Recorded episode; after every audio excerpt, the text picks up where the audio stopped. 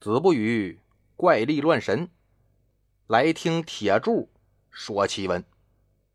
咱们今天呢，接着说这段邻居是个鬼。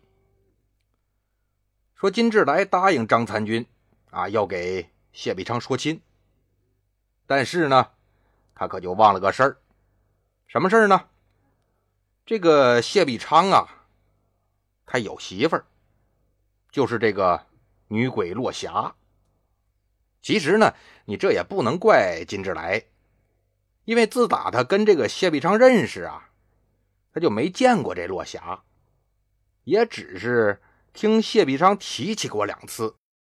一次呢，是他给谢必昌银子，让谢必昌买官之前；第二次啊，就是他刚搬到真州县衙来住的时候。本来这印象也不深刻。再加上呢，这又是喝多了酒，自然也就没记着谢必昌还有个女鬼媳妇儿叫落霞。这金志来打张参军家里回来，就去找这个谢必昌，说：“兄弟啊，你可是捡了个大便宜了。哥哥今天呢，给你说了门亲，那新娘子长得那是鬼妇之那个美若天仙呐。”啊，咱得赶紧收拾收拾，找个好日子，赶紧把聘礼给人下喽。谢必章一听就愣了：“大哥，你这说醉话呢吧？这事儿你可别跟着瞎掺和哈。小弟呢，不能跟别人成亲。嘿，你这说什么呢？哎，怎么就不能成亲呢？男大当婚，女大当嫁，你都这么大了，早该成亲了。那个大哥，你忘了？”我不是有一媳妇吗？叫落霞呀。哦，对哦，还有个落霞，那是女鬼啊。女鬼算什么媳妇啊？人鬼殊途，你找媳妇你也得找那个正规的，你不能找歪门邪道的。哎呦，大哥，你你这就是说醉话了。哪儿就什么歪门邪道啊？人家落霞对我挺好的，你好不好我不管，那是个鬼。今天这个亲事我就给你定了。啊，你如果说不不听我的啊，你就是忘恩负义。你想想啊，当初要不是我给你钱，你当什么县太爷呀？你回家种地去吧你。现在你当官了啊，我说话你不听了是吧？不是不是不是，大哥你你别生气，我怎么敢不听大哥的呢？你你这么着，大哥你先回屋睡觉去啊，明儿咱再说这事儿，成吗？那没没什么好说的，你答应也得答应。不答应也得答应，反正呢，我是答应人家了啊。你要是不娶，那就是不给我面子了，那就是打我脸了。那那让我还怎么在真州地面上混呢？是不是？你所以你就赶紧答应得了。哎，行行行行行，您先回去啊，您先回去睡觉，咱明儿再说。谢必昌啊，这就把金志来给扶到卧房了，放床上躺好，哎，脱了鞋。盖上被子，这才出来，奔自己那卧房。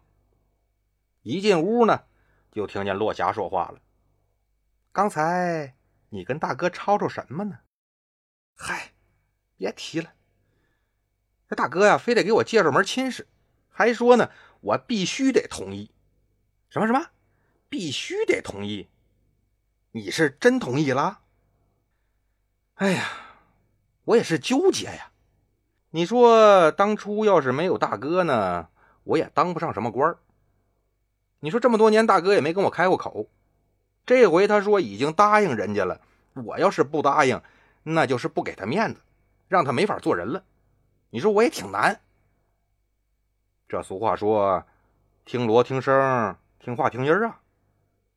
落霞听谢必昌这么一说，那这就是有意思要答应啊。他心里就不太痛快，说：“照你这说法，金志来是你当官的恩人，那我是什么呀？你可别忘了呀！要是没有我，你连金志来是谁都不知道，你就更别提当官了。哦，他现在成你恩人了，我什么都不是了呗。你这是卸磨杀驴，喜新厌旧啊！”哦，现在你嫌弃我是个鬼了，想要找个活人当媳妇儿。行，那我也就不纠缠你了。我祝你新婚美满吧。不过呢，那个金志来，我可是不能放过他。说完，也不等谢必昌再解释，猛一转身，唰，没影了。那么说，落霞这是错怪了谢必昌吗？哎，也是，也不是。怎么说呢？这个谢必昌啊，他的确是挺喜欢落霞的，对落霞呢，也是抱着一颗感恩的心。但有时候呢，他也想，这个落霞毕竟啊是个女鬼，我要是想明媒正娶吧，也不现实。别的不说吧，就单说这来历不明、无亲无故这一点，哎，那就逃不过别人的唾沫星子。我要是还在山里那草棚子呀，也无所谓了。但现在我是谁呀？我是县太爷呀！县太爷怎么能找个来路不明的老婆呢？这传出去，好说不好听啊。但你说不明媒正娶，就这么过吧，也不合适。你说我这么大年纪了，不说别的吧，就说今年，这说亲的都快把我们家门槛子磨没了。我顾及着落霞，所以这都拒绝了。但是别人可就有话说了啊，说这谢太爷呀，那眼睛都长到脑瓜顶上了。哎，他看不上我们真州的姑娘，人家那得去找那些真正当大官、有大钱的主。那还就有人说了，你们知道什么呀？那谢太爷可不是眼高于顶，人家那是有龙阳之好啊。什么？你们不知道什么叫龙阳之好啊？嘿，龙阳啊，就是战国时候魏国那个龙阳君呢，天下人都知道。龙阳君跟魏王有一腿，俩人那是同床共枕，搞七搞八的。哎，你们也不想想，这有龙阳之好的人，你们净给人介绍姑娘家，那人家能同意吗？反正是说什么都有。所以说呢，成亲这事儿，他也的确是挺烦。一方面呢，唾沫星子淹死人，人言可畏；另一方面呢。这也的确是有隐情。你说我总不能满世界说自个儿有个鬼媳妇吧？所以谢必昌想想这事儿，他也挺头疼。这次呢，金志来这么一闹，哎，谢必昌心里其实就有点活动了，心说要不我就跟落霞商量商量，依了大哥，我先娶个活人回来，一来呢是把外人这嘴给堵上。二来呀，等时机成熟了，我再把落霞介绍给我这媳妇儿，让他们俩做个好姐妹。我这一人一鬼俩媳妇儿，这不也挺好吗？一举两得。但是他谢必昌可忘了一点呢，落霞是怎么死的呀？人家落霞以前是青楼的花魁呀，因为跟一个客人两情相悦，人家要给他赎身娶她回家。但是那老鸨子死活不让，这才抑郁而死。所以落霞这是为情而亡啊！这一个情字就是落霞的一口怨气。一百多年不去投胎，就是因为这个。所以落霞对感情看的那是非常重。哦，现在你谢必昌让一个为情而死的女鬼跟别人分享她的男人，那她能同意吗？落霞不把你谢必昌弄死，那就算是你谢必昌祖坟冒青烟了。落霞也正是看出来谢必昌这个心思了，这才如此决绝的离开。但离开的时候，他可放话了：“谢必昌，我可以放过你，为什么呢？因为你是我恩人。但是那个金志来，他坏我好事他可就别想好。”一转眼儿。落霞可就走了几个月了。谢必昌呢，听了金志来的话，娶了张参军的妹妹朱娘过门。这朱娘啊，长得的确好，但可有一点，军人家庭出身，性格非常彪悍。不过这谢必昌啊，怎么说也是得了落霞的真传，待人接物呢都非常妥帖，所以跟朱娘相处的呢也非常和谐。两个人这日子呀过得还算不错。成亲没多久，这一天呢，谢必昌正在书房里边看案卷，金志来就来了。谢必昌赶紧放下案卷，哎呦喂，哥哥，今儿您没出去玩啊？我这不知道哥哥要来，也没什么准备，您稍坐一会儿啊，我让人沏茶去。哎，不用忙，不用忙，那个我正要出去玩呢，我寻思问你去不去？哦，哥哥这是去哪儿啊？京口啊。就在咱们真州江对面啊！我听说那边啊正办什么酬神赛会啊，那集市里边人山人海，什么耍戏法的、卖东西的、唱曲儿的啊，什么都有，特别热闹。你也知道啊，哥哥我就爱凑热闹。你看以前咱们俩在京城的时候啊，不是总逛街吗？所以这回呀，我琢磨着咱哥俩一起去热闹热闹。哎呦，我这可能不行啊！你看看。谢北昌一指书桌上的案卷：“我这还有几个案子没头绪呀，我得抓紧破案呢。”金志来一听，正事要紧呐，你呀，你还真是个当好官的材料。行啊，那我自己去吧，你忙着吧。等会儿，等会儿，哥哥你先别忙，哎，我让人安排安排。谢必昌这就把下人叫进来，说：“你去租条大船啊，在这个。”船灯和船旗上啊，都写上真州县衙的字儿，这好让闲杂人等回避呀，让我哥哥玩的尽兴一点。另外呢，你再去把咱们衙门里边这个好厨子呀、得力的随从，你都给我叫来，让他们跟着我大哥一起去，哎，得给我伺候好喽。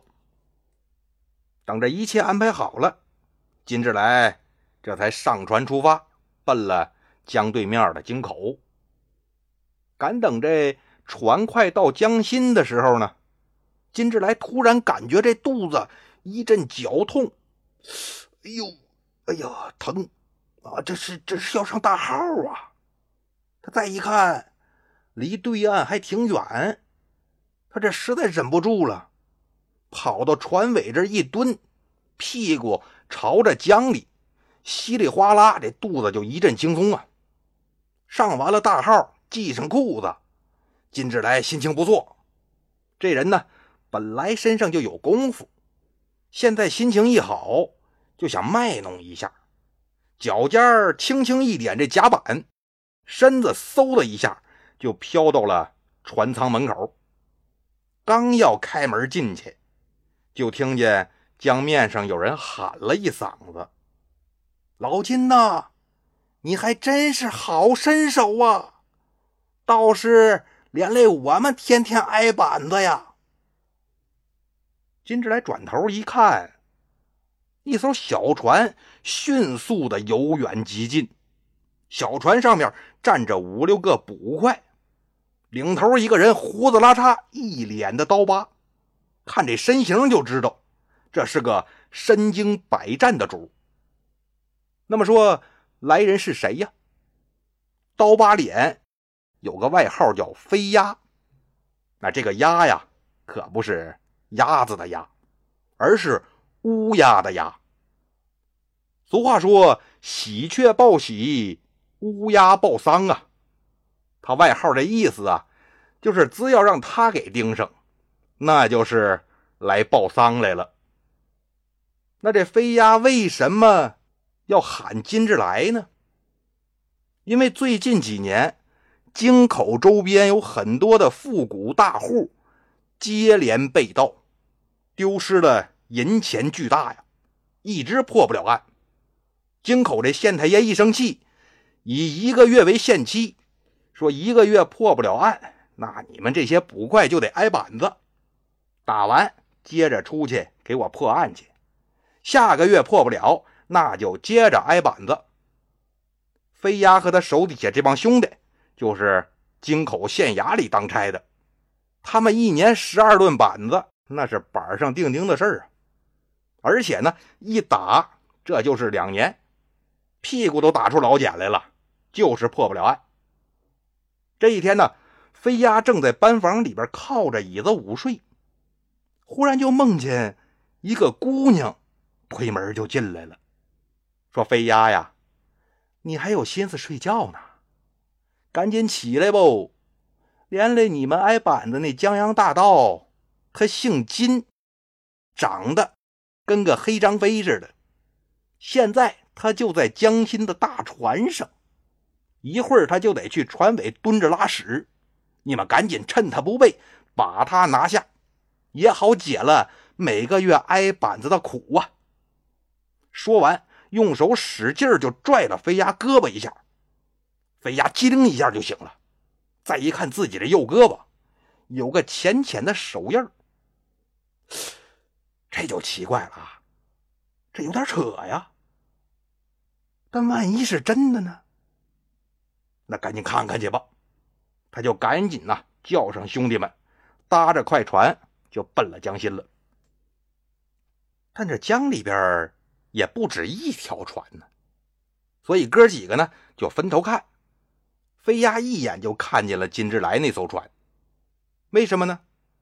一是因为这船呢的确大，二一个呀，这船的船灯旗帜上那可都写着“真州县衙”这四个字呢，明显跟别的船不一样，它扎眼。但是飞鸭又一想，这明显是一艘官船呐，官船就算了吧，江洋大盗那也不可能坐官船呢。我看看别的吧。但就在他转头这一瞬间，余光就瞄见船舱里边突然冲出一个人来，直奔船尾，解开裤子，屁股冲着江里就拉上了。飞鸭心说：“嘿。”这可跟梦里那姑娘说的是一模一样啊！甭问了，肯定是他了。再一看，这人在船尾脚尖轻点一下，就到了船舱门口。那这是有功夫啊，那就更是他了。再仔细一看，这脸胡子扎里扎扎，那可不就是个活张飞吗？他还怕不保险，又喊了一声：“老金，好身手！”没想到。还真把船上那人给喊住了。飞鸭心想：没跑了，就你了，赶紧就催着那个撑船的，快点靠过去，别让这人跑喽。金志来在船上听见有人喊老金，站那回头一看，愣了，怎么是捕快呢？还没等他反应过来，那小船啊已经贴上他这大船了。几个捕快身形敏捷，嗖嗖嗖跳上甲板，瞬间。就把金志来给围了，二话不说，上去就把他给捆上了。金志来又慌了，我说：“各位官爷，你们也太不讲理了！我就在江里边拉个屎，怎么还成大罪了？你捆我干什么呀？”飞鸭这嘴角一撇：“你这可不是在江里拉屎那么简单啊！你这是蹲我们兄弟脑袋上拉屎啊！怎么着？各位官爷，这是江里的龙王变的吗？”难道说我金某人拉个屎正好拉你们头上了？那如果这样的话，金某多有得罪呀，还请各位仙人恕罪。你跟我抖包袱是吧？你以为你说相声呢？我说老金，最近这两年你可没少折腾啊。我们京口这一片有钱人都被你偷个遍吧？我看你这胆儿也是越来越肥了。你说你个江洋大盗，你敢冒充官船了啊？这时候，谢必昌派的那些仆人也听见船尾这有动静，呼呼啦啦都过来了，赶紧跟飞鸭解释：“官爷，官爷，这船这船真是这个真州县太爷谢太爷的船，你们捆着这位大爷呀，是县太爷结义的大哥。”金志来也赶紧说：“是啊，是啊，我是真州县太爷大哥，你们肯定弄错了吧？”飞鸦还是不依不饶：“哎，错没错？”咱搜搜就知道了。好了，今天的故事呢，就说到这儿，咱们呢下期接着说。